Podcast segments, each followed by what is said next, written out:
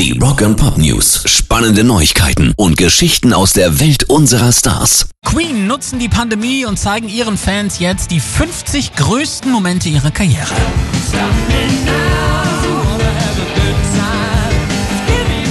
Sie werden ab dem 19. März Woche für Woche bei YouTube unter dem Titel Queen the Greatest veröffentlicht. Ausgewählt haben sie natürlich Brian May und Roger Taylor. Auf der Website von Queen heißt es dazu, präsentiert in chronologischer Reihenfolge wird die Serie euch von den frühesten Shows von Queen im Londoner Rainbow und Odeon durch riesige Arenen auf der ganzen Welt auf eine Reise mitnehmen, die mit den Auftritten der Band gemeinsam mit Adam Lambert neue Höhepunkte erreicht. Versprochen werden Bilder von Konzerten, Soundchecks, Backstage-Aufnahmen und seltene Aftershow-Einlagen. Dazu kommen zahlreiche Clips zur Geschichte hinter den wichtigsten Songs von Queen. Die Band verspricht dabei auch bisher ungezeigtes Material aus den Archiven und die ein oder andere bislang ungehobene Perle. Elvis Presleys Comeback Special Gitarre könnte jetzt einen Rekordpreis erzielen. You're the devil in disguise.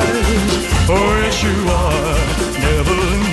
Die kirschrote Hagstrom Viking 2, die der King 1968 bei seinem berühmten Comeback-Special verwendete, kommt nämlich unter den Hammer und könnte mehr als eine Million Dollar einbringen und damit auf Platz 3 der teuersten Gitarren aller Zeiten springen. Nach John Lennons Gibson und der Fender Reach Out to Asia Stratocaster mit Originalunterschriften von Mick Jagger, Brian Adams, Eric Clapton oder Sir Paul McCartney.